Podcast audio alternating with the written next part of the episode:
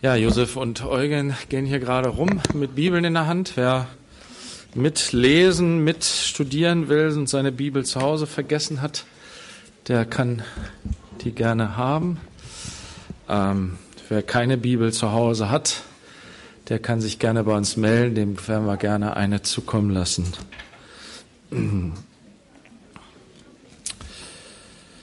Ähm, äh, ich war gestern bei Peter Will in Minden, soll herzliche Grüße ausrichten. Ähm, und ähm, ja, betet weiter für Peter. Er, ähm, ihm geht's nicht besonders gut. Ähm, ja, äh, gerade mit seiner Lunge, die ist wirklich sehr, sehr angeschlagen und hat da teilweise sehr heftige Atemnot und ja, betet einfach für ihn in dieser schwierigen Zeit, auch für Gabi, die sehr, ja, sehr herausgefordert ist in der Pflege. Genau. Ähm, Besuche können gemacht werden, aber meldet euch bitte vorher bei Gabi oder Peter an. Das wäre ganz lieb. Ähm, genau. Das ähm, Blättchen hat es ja gegeben. Äh, ich wollte noch ein Gebetsanliegen hinzufügen, was nicht draufsteht. Der Peter, der geht jetzt in die Reha. Na, der hat ja seinen schlimmen Unfall gehabt hier mit seinem mit seiner Schulter und äh, wird jetzt drei Wochen in der Reha sein. Vier Wochen. Also betet bitte für Peter auch in der Reha, dass Gott ihn da weiter aufbaut und heilt und segnet. Genau. Und ähm, Gucken, dass ich hier nichts vergesse. Genau, und die Trauerfeier für Reinhard Thiemann, die ist am, jetzt am Samstag in Erzen, das ist hinter Hameln. Wer sich dafür interessiert, kann sich bitte gerne bei mir melden, um genaueres zu erfahren. Genau, da seid ihr alle herzlich zu eingeladen. Gut, wir wollen ins Wort gehen und ich bete noch mal kurz. Jesus, ich danke dir, dass du gekommen bist, um uns zu erlösen, um uns zu erretten. Danke, dass du das Wort bist, was ausgegangen ist vom Vater. Ja, aus Liebe zu uns bist du in diese Welt gekommen und hast dich selbst hingegeben, um uns zu erretten aus unserer Sünde, aus unserer Gottlosigkeit, aus unserer Finsternis, aus der, ja, aus dem Elend der Sünde, in, der, in dem wir stecken.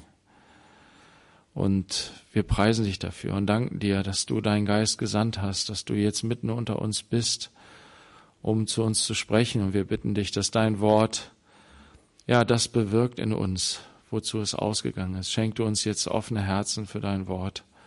Amen. Ähm.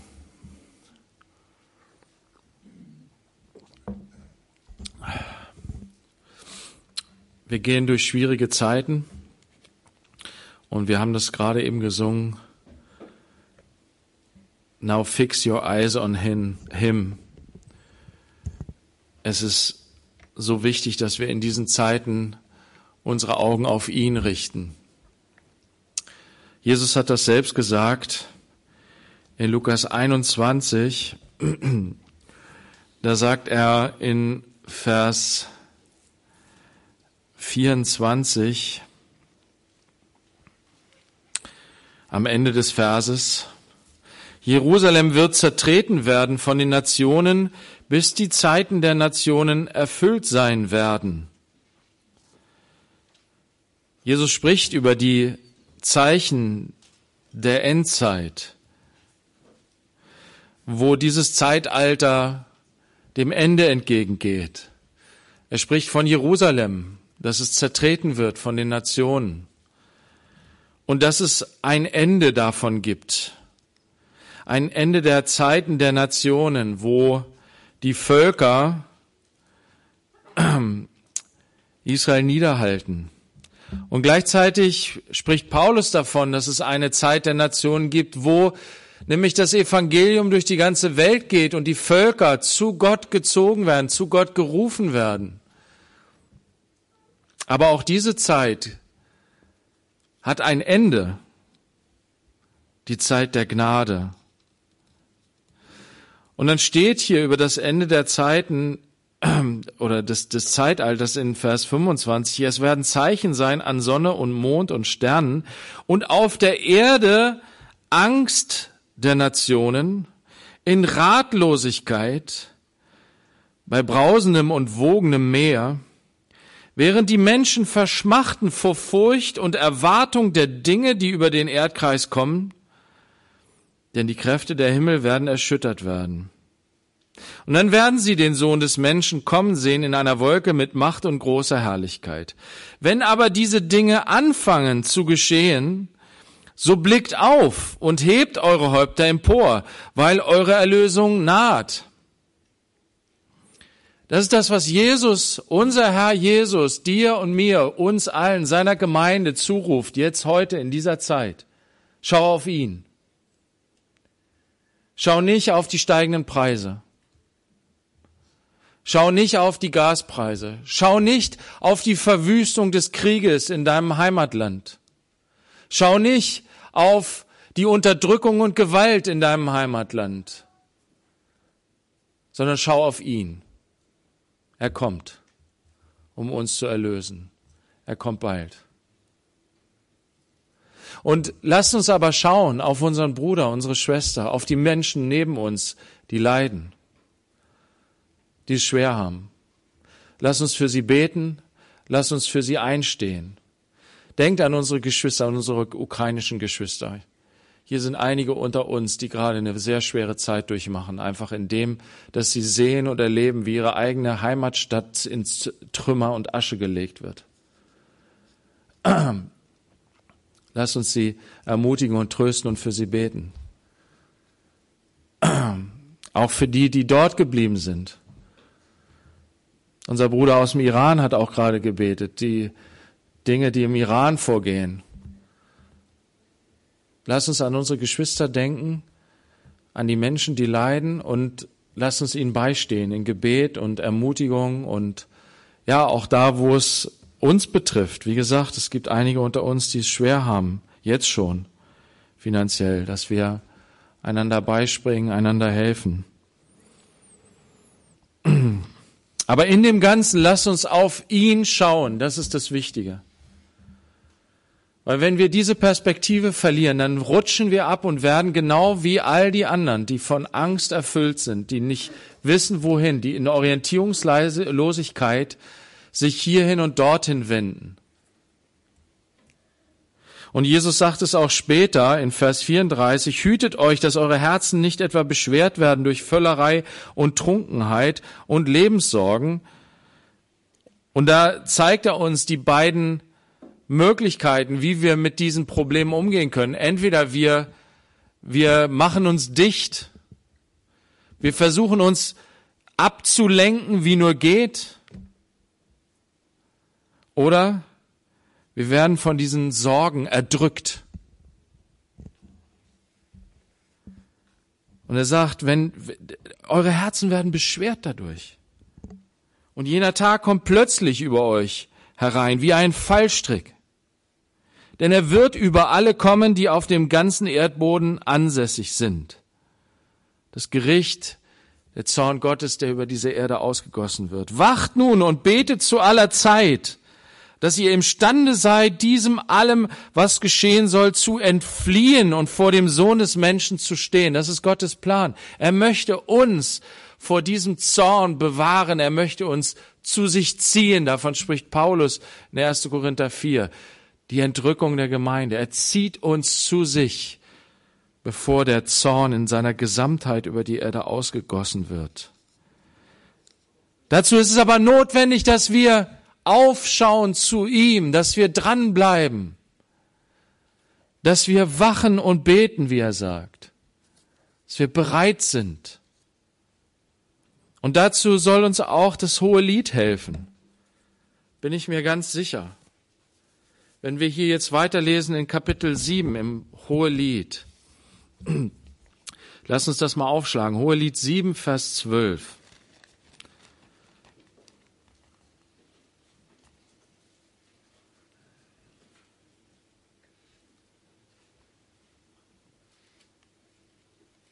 Dieses auf ihn schauen ist genau diese, diese Sache, worum es geht. Es geht darum, nicht mehr ich, sondern du, Christus. Es geht nicht um mich, es geht um dich. Ich will in meinem Leben nicht mehr um mich selber kreisen, sondern um Christus. Meinen Geliebten. Jesus, äh, Paulus hat das so geschrieben. Der, der mich geliebt hat und sich selbst für mich hingegeben hat, ihm will ich leben. Jesus hat es selbst gesagt. Wer sein Leben gewinnen will, der wird es verlieren. Der wird in diesen Untergang hineingerissen werden. Aber wer sein Leben verliert um meinetwillen, der wird es gewinnen. Und das sehen wir im Hohelied, diese, diese wunderbar, und das ist eine wunderbare Liebesgeschichte. Sie verliert sich in ihm. Sie sieht nur noch ihn.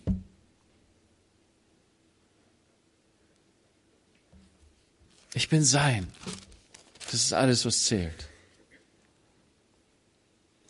Und dann geht's in Vers 12 weiter, dass sie, dass sie antwortet, dass sie seine Liebe, seine Hingabe, sie beantwortet sie mit dieser wunderbaren Aufforderung, komm, mein Geliebter, lass uns aufs Feld hinausgehen. Wir wollen unter Henna-Sträuchern die Nacht verbringen. Wir wollen uns früh aufmachen zu den Weinbergen, wollen sehen, ob der Weinstock treibt, die Weinblüte aufgegangen ist, ob die Granatapfelbäume blühen.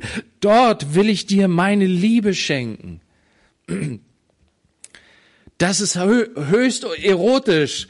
Da komm, da kriege ich rote Ohren bei, wenn ich das lese.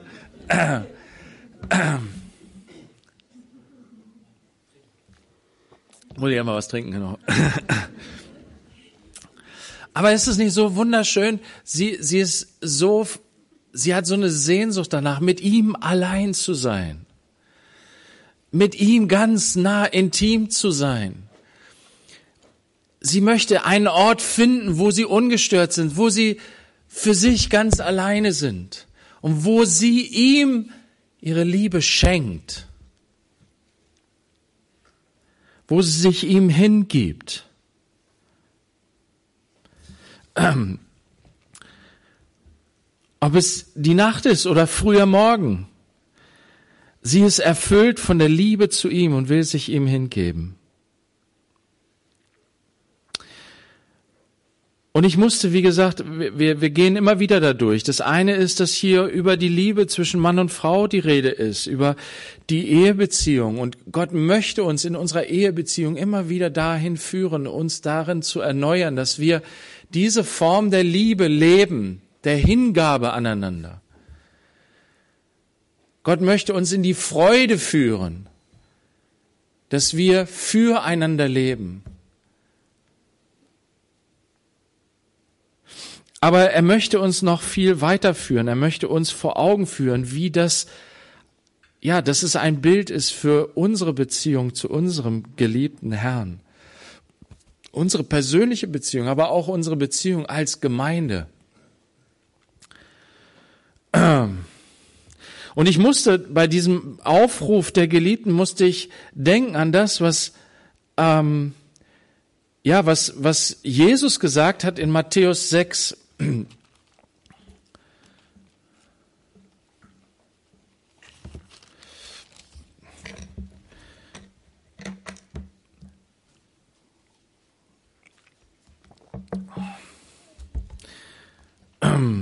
in Matthäus 6 spricht Jesus vom Gebet.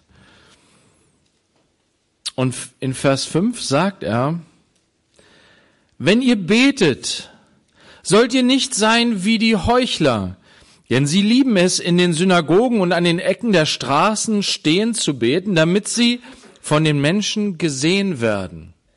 Wahrlich, ich sage euch, sie haben ihren Lohn weg. Was sagt Jesus hier? Es gibt Menschen, die das Gebet benutzen, missbrauchen, für einen anderen Zweck, als wofür es gegeben ist. Wofür es gegeben ist, werden wir gleich sehen. Das Gebet, sagt Jesus, ist nicht dafür gegeben und manche benutzen es aber so, dass sie von anderen frommen Menschen angeschaut werden dabei und Ehre empfangen. Das ist ein besonders frommer Mensch. Der kann ganz besonders schön beten.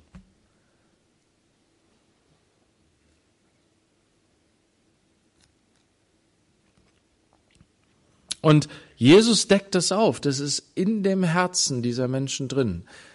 In dem Herzen. Ja, und er spricht es zu seinen Jüngern und sagt, wenn ihr betet, soll es nicht so sein. Warum sagt er uns das? Weil da eine Gefahr in meinem Herzen ist, dass es so ist. Weil in diesem schwarzen Loch so viel Finsternis ist, dass ich es tatsächlich missbrauchen kann, dieses wunderbare Geschenk, dass ich mit Gott reden kann, mit ihm persönlich sprechen kann. Gott kann das äh, ich kann das missbrauchen in meinem Fleisch, um mir Ehre zu verschaffen vor anderen Menschen.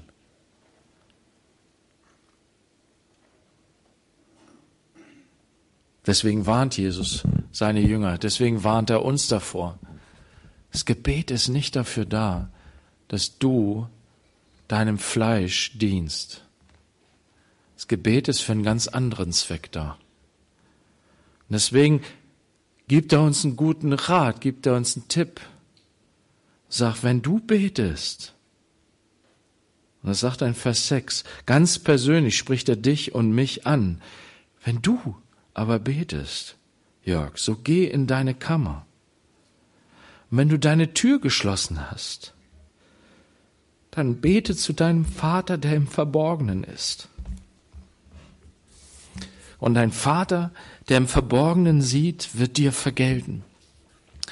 Es geht um diese ganz persönliche, intime Begegnung mit Gott im Gebet. Dieses, ja, durch Jesus Christus haben wir Zugang zum Vater. Ist das nicht wunderbar? Zu dem Schöpfer des Himmels und der Erde, zum Herrn der Herrlichkeit. Wir dürfen in diesen Thronsaal kommen. Jens hat von Offenbarung 4 geredet. Die Thronsaal, der Thronsaal Gottes, die Herrlichkeit Gottes. Und wir dürfen in die Gegenwart Gottes und dürfen wie Kinder zu ihrem Papa reden. Was für ein Vorrecht. Was für eine Gnade. Wir können das von uns aus nicht.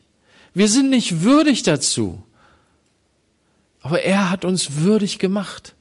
Er hat uns seine Gerechtigkeit geschenkt, so dass wir, so wie wir sind, so unvollkommen, so schwach, so, so verdorben, wie wir sind, wir dürfen hineinkommen in die Gegenwart Gottes und mit ihm sprechen wie ein Kind zu seinem Vater, ganz persönlich. Wie zwei Geliebte, ganz persönlich, ganz intim, ganz ehrlich ganz aufrichtig. Und das ist das, wovon Hohelied spricht. Wovon spricht sie? Von Liebe. Zwei Männer, ein Mann, eine Frau, ein Ehemann, eine Ehefrau, die sich begegnen, so wie Gott sie geschaffen, nackt und bloß. Und das ist das, was Jesus sagt. Wenn du in deine Kammer gehst, ganz allein, da brauchst du niemandem mehr was vormachen. Da kannst du auch niemandem was vormachen. Gott kannst du sowieso nichts vormachen. Da hast du dann die Freiheit, musst nicht nach links und rechts gucken, kannst zu deinem Vater aufschauen, kannst ihm persönlich so begegnen, wie du bist. Und das ist sowas Wunderbares, sowas Herrliches, sowas Befreiendes. Manchmal sind wir so geknechtet in unsere, wenn wir uns zusammentreffen, man, man schaut nach links, man schaut nach rechts, man vergleicht sich.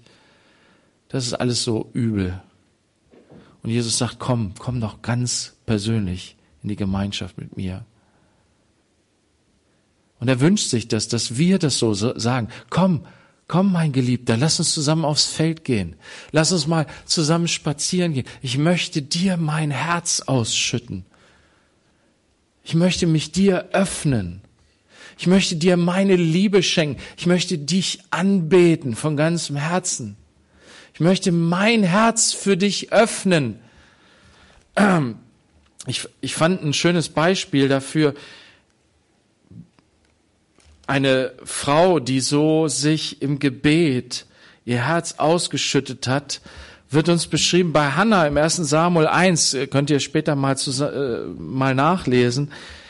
Hannah, die, die Mutter des Propheten Samuel, sie war so betrübt, sie war so niedergedrückt. Und dann ist sie in den Tempel gegangen, um diese Herzensgemeinschaft mit ihrem Gott zu suchen. Und sie hat ihr Herz ausgeschüttet. Und Eli, dieser abgebuffte Priester, der checkt das nicht. Der sieht sie da still vor sich hin beten, Tränen vergießen. Und er denkt, was mit dieser Frau? Die brabbelt da irgendwas vor sich hin. Ist sie besoffen oder was? Und er, er weist sie zurecht, er ermahnt sie und sie sagt, bitte, versteh das nicht falsch, ich habe mein Herz ausgeschüttet vor Gott,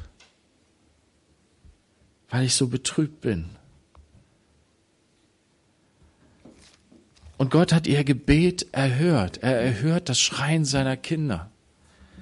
Er liebt es, wenn wir so echt und aufrichtig in seine Gegenwart kommen und uns ausschütten, unser Herz ausschütten. Er freut sich darüber, wenn wir zu ihm kommen und ihm uns ganz öffnen, ganz ehrlich, ganz aufrichtig. Und das sagt Jesus auch in ähm, Johannes 4. Lass uns das mal aufschlagen. Johannes 4.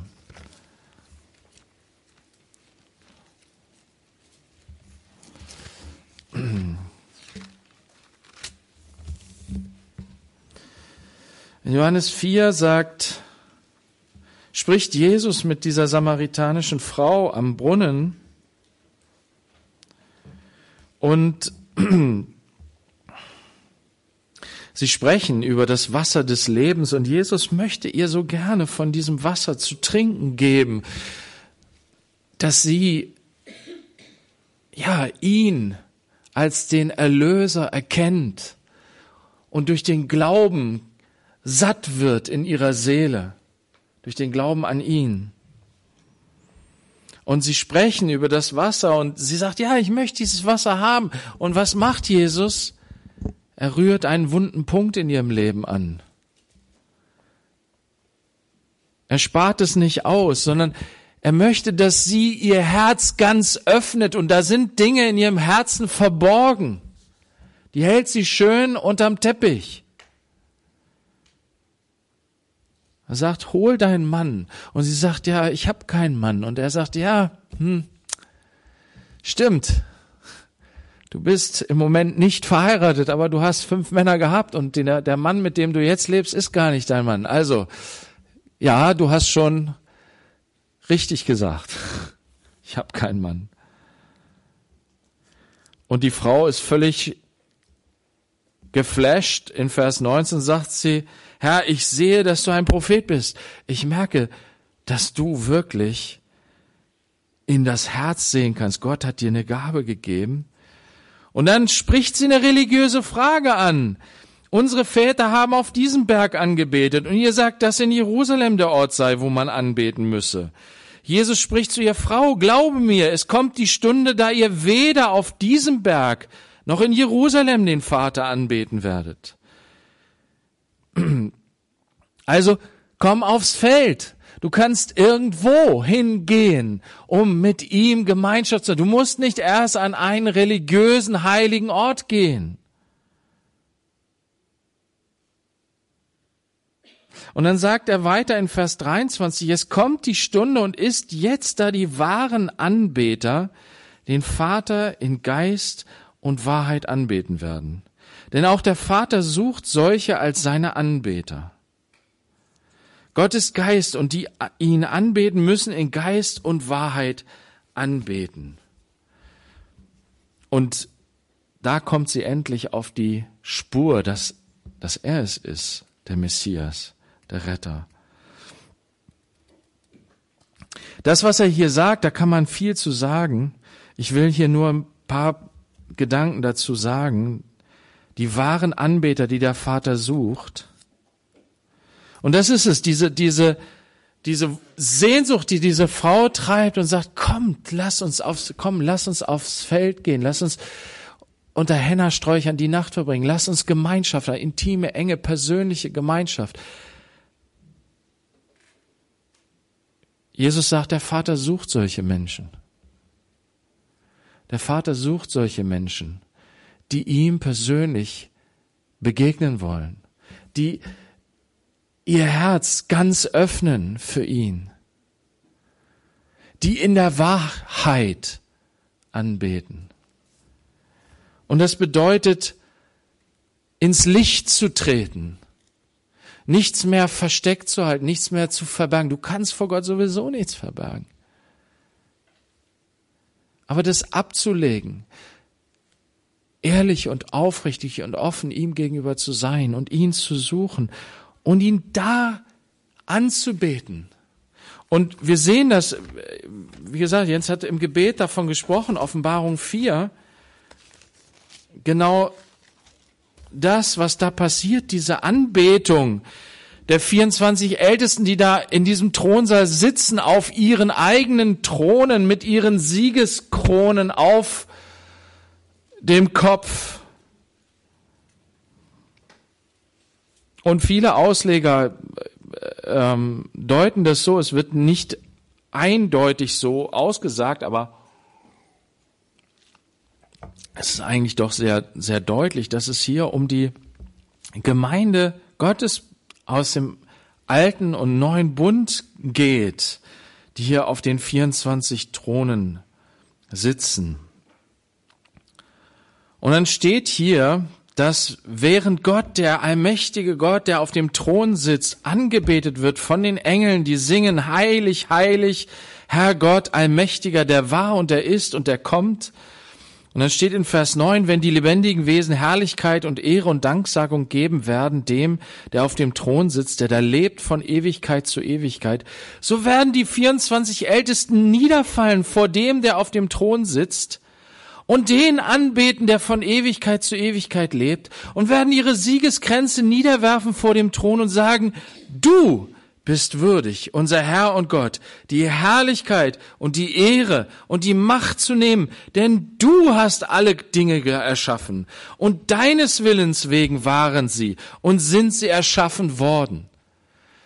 Dem, der uns geschaffen hat, allein die Ehre dass wir sind, dass wir atmen, dass wir denken, dass wir irgendwas tun in unserem Leben, hat nichts damit zu tun, dass wir das uns ausgedacht oder gemacht hätten, sondern das ist etwas, wofür Gott die Ehre bekommt.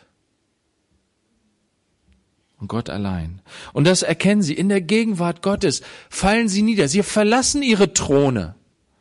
Sie bleiben nicht sitzen auf ihrem Thron, sondern sie werfen sich nieder. Sie werfen ihre Siegeskränze nieder, die sie empfangen haben, als sie in die Gegenwart Gottes gekommen sind. Haben sie den, den, den Siegeskranz empfangen. Ja, du hast überwunden in diesem Leben. Du hast Glauben gehalten. Jetzt hast du die Siege, den Siegeskranz erhalten. Du hast überwunden. Und sie sagen, nicht uns, Herr, nicht uns, sondern deinem Namen gibt die Ehre, wie es im Psalm 115, Vers 1 heißt. Nicht uns, Herr, nicht uns, sondern dir. Deinem Namen gebührt die Ehre. Das sind die wahren Anbeter in Wahrheit. Zu erkennen, dass ich nichts bin, dass er alles ist und durch seine Liebe ich so reich beschenkt bin, so reich begnadet bin und ihm allein dafür die Ehre geben zu ihm aufschauen und mich an ihm erfreuen und ihn verherrlichen.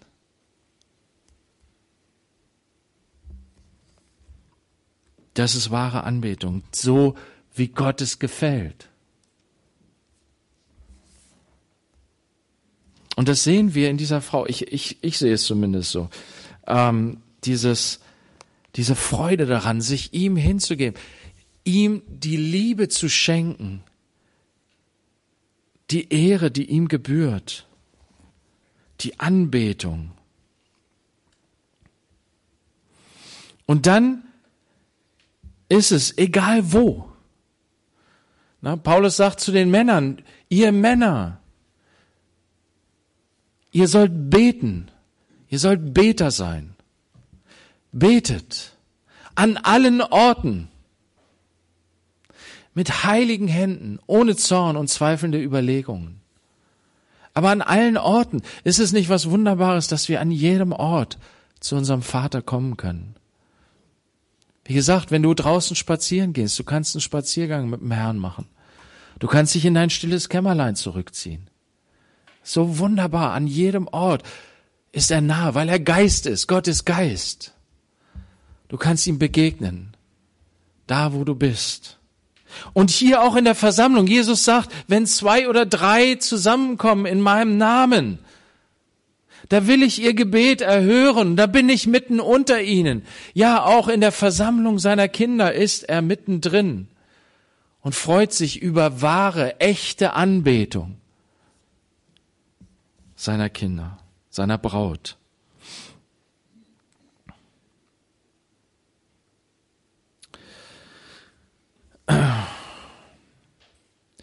Das, was auch darin enthalten ist, in dieser Hingabe an den Geliebten ist, und das, es ist nicht so leicht, das auszusprechen, weil das, aber ich will es trotzdem sagen, es ist sich öffnen für sein Wort. Und im Neuen Testament heißt es, dieser Wort, dieses Wort ist ein Same, der in uns fällt und Frucht bringen soll.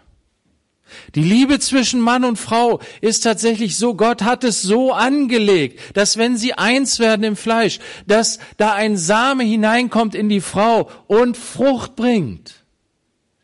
Es entsteht ein Kind. Etwas Wunderbares. Und als Ehepaar, wenn du ein Kind bekommst, hier unser lieber Bruder Kossi, ne? Er freut sich so wie so ein Schneekönig. Ich habe einen Sohn. Ist die Frucht seiner Liebe zu seiner Frau. Sowas kommt von sowas. Ist doch herrlich, ist doch wunderbar.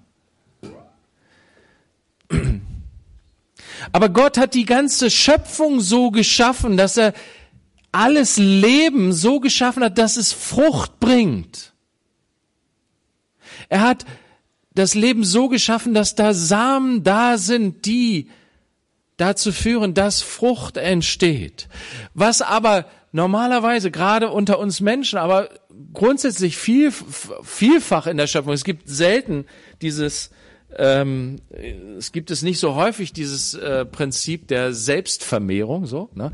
Es ist oft so, Männchen, Weibchen, die Liebe, eins werden in der Liebe, und dann entsteht die Frucht.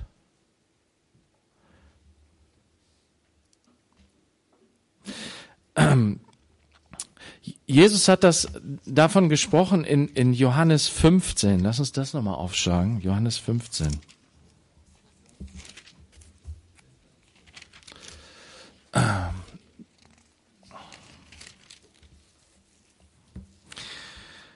Da spricht er zu den Jüngern und sagt, ich bin der wahre Weinstock und mein Vater ist der Weingärtner. Jede Rebe an mir, und das sind diese, diese kleinen Zweige an diesem Weinstock, der Weinstock ist sozusagen dieser, dieser ähm, Stamm und die zwei großen Äste, die nach rechts und links gehen. Und an diesen Ästen sind diese kleinen äh, Ästchen sozusagen, die Reben. Jede Rebe an mir, die nicht Frucht bringt, die nimmt er weg.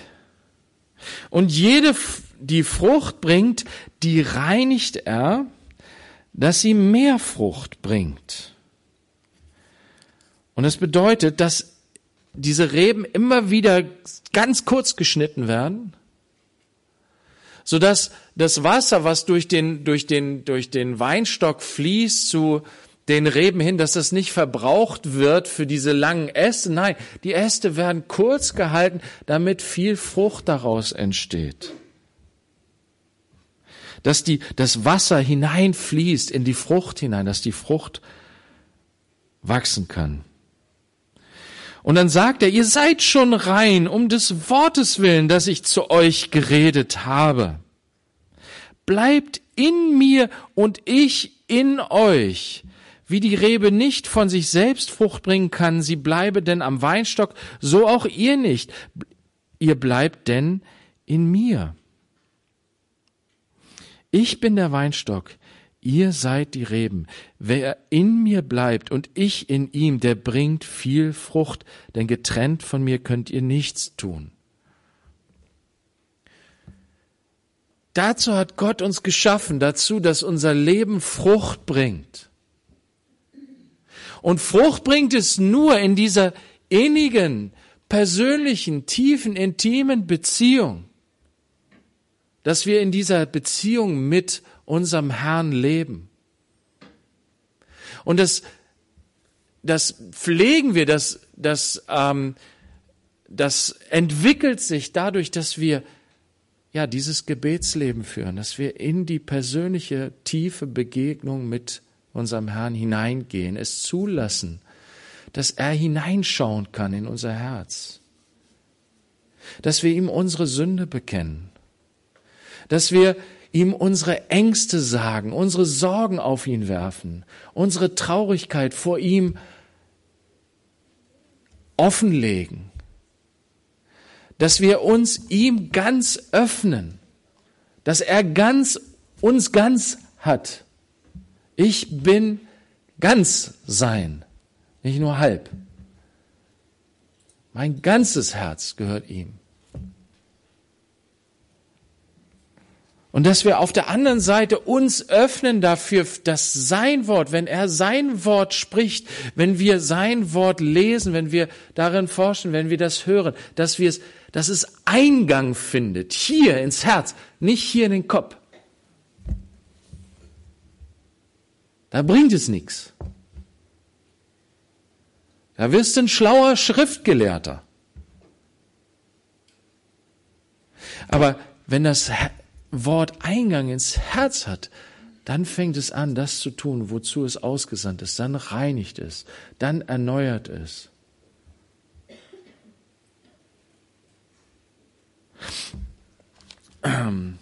Jakobus sagt es in seinem Brief, ähm, im Jakobus 1, Vers 19. Wir haben diese Verse öfter mal gelesen im Zusammenhang mit Zorn. Darauf will ich gar nicht hier eingehen, sondern auf das, was danach kommt. Ihr wisst doch, meine geliebten Geschwister, jeder Mensch sei schnell zum Hören, langsam zum Reden, langsam zum Zorn denn eines Mannes Zorn wirkt nicht Gottes Gerechtigkeit. Deshalb legt ab alle Unsauberkeit und das Übermaß des, der Schlechtigkeit und nehmt das eingepflanzte Wort mit Sanftmut auf, das eure Seelen zu retten vermag. Nimm das Wort auf, in dich auf. Das ist das tun, dass es das bewirken kann in dir, wozu es von Gott ausgesandt wurde. Hier steht mit Sanftmut. Das bedeutet diese Offenheit, dieses Vertrauen. Und auch Mut steckt da drin. Ja, das bedeutet auch Mut zu haben, es zuzulassen, dass dieser Same in mich hineinkommt und mein Leben verändert, auf den Kopf stellt dass da plötzlich etwas wächst, was Raum einnimmt und nicht mehr ich, sondern das Wort nimmt Raum ein in mir. Christus nimmt Raum ein in mir. Nimm das Wort mit Sanftmut aus. Jörg, nimm das Wort mit Sanftmut auf. Das, das kann deine Seele retten.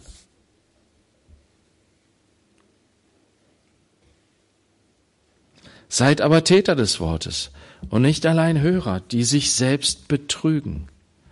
Denn wenn jemand ein Hörer des Wortes ist und nicht ein Täter, der gleicht einem Mann, der sein natürliches Gesicht in einem Spiegel betrachtet, denn er hat sich selbst betrachtet und ist weggegangen und hat sogleich vergessen, wie er beschaffen war.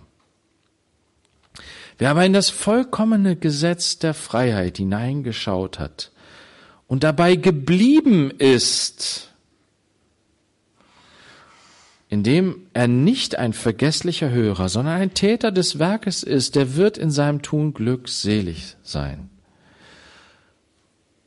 Das ist dieses tief hineinschauen, das Wort in sich aufnehmen und bewahren in seinem Herzen. Das, steht ja auch bei, bei Maria, glaube ich, an einer Stelle. Sie, sie bewahrte diese Worte in ihrem Herzen. Das ist das, was Psalm 1 sagt. Glückselig bist du, wenn du das Wort liest und darüber nachdenkst, es in deinem Herzen bewegst. Dass du es nicht wieder zur Seite packst. Jesus hat das auch gesagt in diesem Gleichnis von den vierfachen Feld. Der Same wird ausgestreut. Das ist der harte Weg, wo das festgetretene, wo der Same gar nicht einsinken kann. Da kommt dann ein Vogel und pickt es auf und nimmt es weg. Dann kann es gar nicht das bewirken, wozu es ausgesandt ist. Es ist sofort wieder weg. Der Boden bleibt hart, der Boden bleibt, wie er ist. Und dann sind diese anderen Feldteile, da wo die Steine sind, wo, wo das, wo die, der Same nicht tiefe Wurzeln ausbilden kann, wo dann durch Bedrängnis und, und Bedrückung der Glaube wieder über Bord geworfen wird.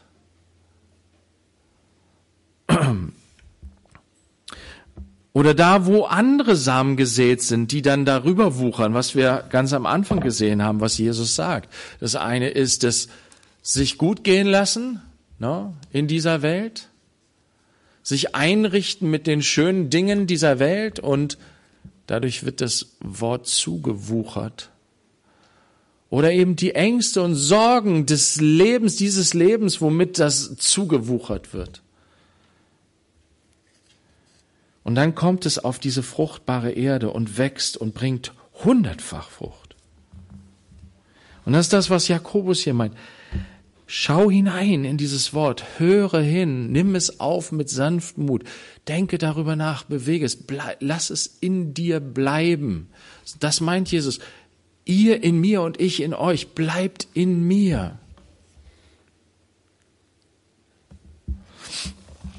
Und dann werdet ihr viel Frucht bringen. Und dazu sind wir berufen, dazu sind wir geschaffen. Gott möchte, dass unser Leben Frucht bringt. Ähm, hier ist auch in, in, im Hohelied Kapitel 7 der letzte Vers die Rede davon. Haben wir noch nicht gelesen, den Vers 14. Sie spricht weiter, die Liebesäpfel geben ihren Duft und an unserer Tür sind allerlei auserlesene Früchte, frische und alte, die ich, mein Geliebter, dir aufbewahrt habe. Also, sie hat an der Tür Früchte aufgehängt. Und zwar zum Trocknen, zum, zum, ähm, hier, wie heißt das hier? Ähm, na, wie bitte? Dörren, ja genau, ne? Dörrfrüchte. Und da, da hängen einige, die da schon eine ganze Weile da hängen und schön gedörrt sind. Ne? Also ne, Rosinen werden ja so hergestellt und so. Ne? Ähm, und da gibt's ja auch andere gedörrte Früchte, die du da. Ne? Und das sind Süßigkeiten. Süße Früchte. Die frischen, aber auch die gedörrten. In der Sonne. Und sie sagt, ich habe da eine Menge Früchte, die habe ich dir aufbewahrt. Für dich sind sie, mein Geliebter. Sie will ihn verwöhnen, sie will ihm diese Früchte geben, dass er sie genießen kann. Die Früchte die wir Gott oder die Frucht, die wir ihm darbringen, sind, und damit will ich hier schließen, in Galater 5, das kennen viele von euch. Galater 5. Ähm. Das ist die Frucht des Geistes, des Heiligen Geistes, den Gott in uns hineingegeben hat, als wir gläubig geworden sind, als wir Jesus, unseren Retter, erkannt haben und ihn angenommen haben. Da hat er den Geist gesandt in unsere Herzen. Und durch den Geist bewirkt er Frucht in uns.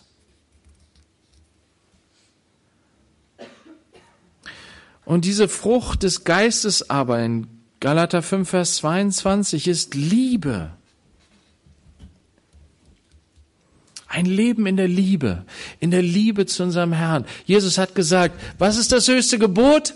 Liebe Gott von ganzem Herzen, ganzer Seele, mit all deiner Kraft und liebe deinen Nächsten wie dich selbst.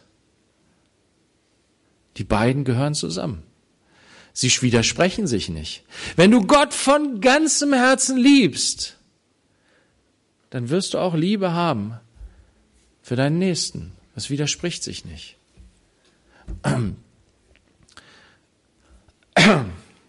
Aber das von ganzem Herzen steht in Bezug auf Gott denn ihm gebührt und gehört unser ganzes Herz. In dieser Liebe, in der tiefen Liebesbeziehung zu ihm wird unser Herz erfüllt mit Liebe auch für andere. Werden wir umgeformt. Und deswegen die Frucht des Geistes in deinem Leben ist zuallererst und vor allen Dingen Liebe. Liebe zu Gott, zu deinem Herrn, zu deinem geliebten Herrn, die dich rufen lässt, komm, mein Geliebter, lass uns aufs Feld gehen, lass uns in die stille Kammer gehen, lass uns Gemeinschaft haben. Ich möchte dir mein Herz öffnen. Ich möchte dich loben und preisen und anbeten. Ich möchte von dir dein Wort empfangen. Ich möchte über das Wort, was du mir gegeben hast, nachdenken.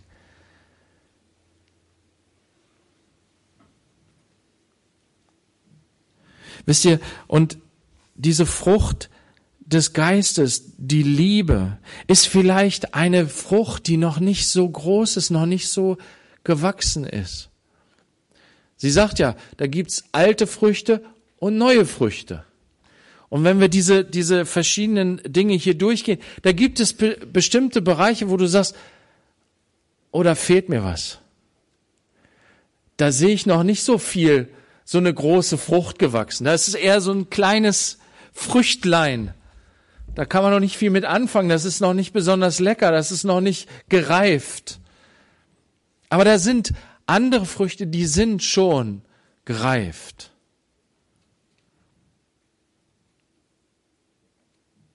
Und da, wo etwas nicht reift, wo etwas sich nicht bewegt, da liegt es vielleicht daran, dass wir nochmal wieder neu uns ihm zuwenden müssen und sagen müssen, Herr, ich möchte diese Liebe, ich möchte diese Liebesbeziehung zu dir, diese radikale, fundamentale, aufs Ganze gehende Liebesbeziehung. Ich möchte nicht halbherzig, ich möchte nicht wie ein Heuchler Religion ausüben. Ich möchte die persönliche, tiefe, intime Beziehung mit dir Danach sehne ich mich.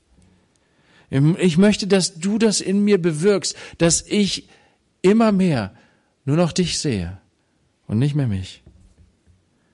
Ich möchte, dass deine Liebe mich so verändert, dass wirklich diese Liebe zu dir wächst und wächst, wie wir das im Hohelied gesehen haben. Freude diese Freude über meinen Geliebten, wie gesagt, aus diesen Versen in, im Hohelied spricht das so stark. Sie freut sich so an ihm. Sie freut sich so, ihn zu beschenken. Sie freut sich so, dass sie sein ist und dass sein Begehren nach ihm ist. Sie ist so voller Freude. Weil sie, und das, das gehört auch dazu, wisst ihr, weil sie demütig ist, weil sie weiß, ich habe es eigentlich gar nicht verdient. Aber seine Liebe ist so wunderbar. Er gibt sich, er hat sich mir hingegeben, er gibt sich mir hin und das erfüllt mich von so, mit so viel Freude. Und die Freude wächst und wächst. Friede. Ja, dieser Friede, der, der bewirkt, die, die Liebe, die ich von ihm empfange, sein Geist, der mich zur Ruhe bringt, der mir Frieden schafft. Ich brauche nicht mehr zu streben. Ich brauche nicht mehr irgendwas zu sein. Ich brauche keine Angst mehr zu haben. Ich brauche keine Sorgen. Ich schaue auf ihn mitten in dieser furchtbaren, angstmachenden Welt, schaue ich zu ihm und weiß, ich bin sicher, ich bin geborgen. Er hat einen guten Plan. Er wird kommen. Er wird alles zurechtbringen. Er wird alles in Ordnung bringen. Ich bin geborgen und sicher in ihm. Der Friede breitet sich aus in meinem Leben und ich werde zum Friedenstifter. Langmut, die Geduld zu warten, auf ihn zu warten, mit ihm zu gehen, sein Tempo. Und dann auch geduldig und langmütig mit anderen zu sein, so wie Gott mit mir langmütig und geduldig ist. Die Freundlichkeit, die hier steht, die Milde, das Wohlwollen, die Sanftheit, er ist so sanft, er ist so freundlich. Haben wir auch gesehen im, im Hohelied. Und er formt uns durch seinen Geist um, so dass auch wir diese, diese Sanftheit, diese Freundlichkeit ausstrahlen an unseren Nächsten. Die Güte. Das Wort Güte, ich habe das nochmal nachgeschlagen, finde ich interessant, ist eigentlich sehr stark bezogen auf das Gute.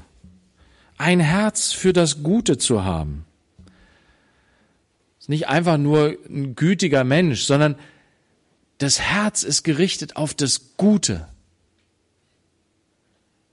Ich freue mich an dem Guten. Ich sehe das Gute und strebe danach und möchte selber das mit beitragen dazu, dass das Gute bewirkt wird. Und die Treue, das kannst du auch übersetzen mit Glauben. Die Frucht des Geistes ist diese Treue zu Gott, die Treue, mit ihm zu gehen, durch dick und dünn, auf die Höhen und die, durch die tiefen Täler. Der Herr ist mein Hirte. Egal wo er mich hinführt, ob er mich auf die grünen Auen führt oder durch das tiefe Tal des Todesschatzens. Er ist mein Hirte und sein Stecken und sein Stab trösten mich. Ich gehe mit ihm. Ich folge ihm. Und das bewirkt auch die Treue dann zueinander. Die Sanftmut, wie ich schon gesagt habe, da steckt ganz viel auch Mut drin. Sanftmütig zu sein, Mut zu haben, in aller Demut. Enthaltsamkeit. Das kann man auch übersetzen mit Selbstbeherrschung. Das spricht über die Fähigkeit, nicht mehr im Vordergrund zu stehen, nicht mehr dem Fleisch Raum zu geben und zuzulassen, dass das Fleisch regiert, sondern im Gegenteil, ich komme herunter von meinem Thron, ich werfe mich nieder vor meinem Herrn, ich setze meine Krone ab und gebe ihm die Ehre in allem. Und ich lasse mich von ihm regieren, ich lasse mich von ihm leiten, sein Wort ist für mich Gesetz.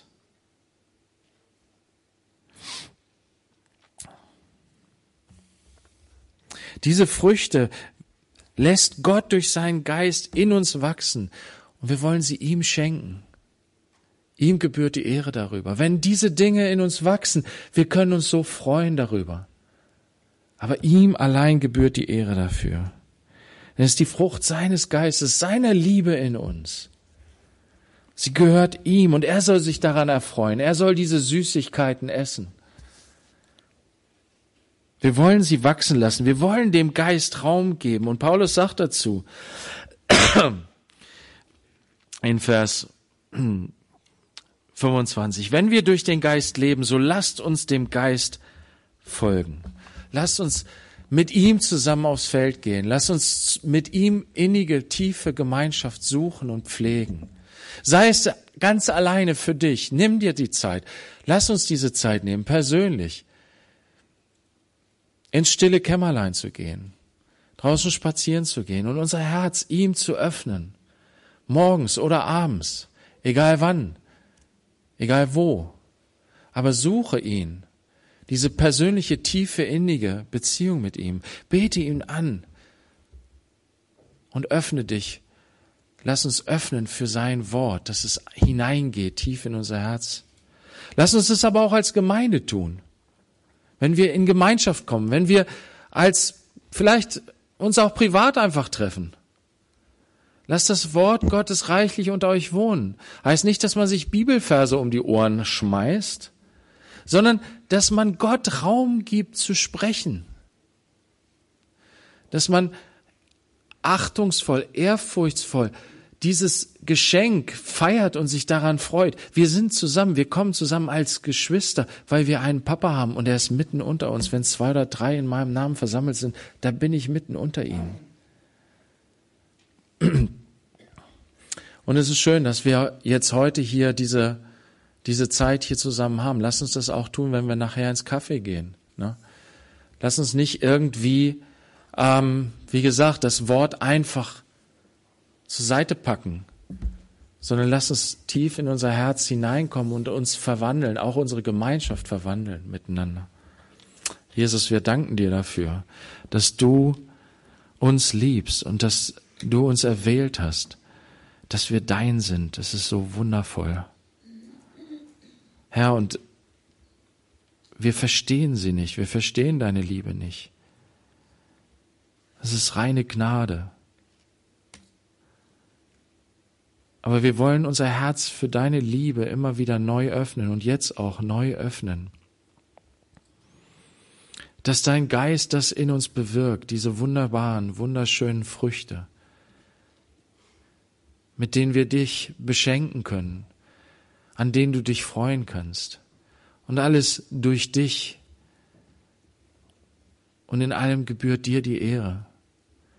Ja, Herr, wirke du dein Werk in uns, durch deinen Samen, den du in, in uns hineinlegst. Wirke du dein Werk in uns durch deinen Geist. Herr, wir sehnen uns nach dir und wir, wir wollen, dass diese Sehnsucht größer wird in uns.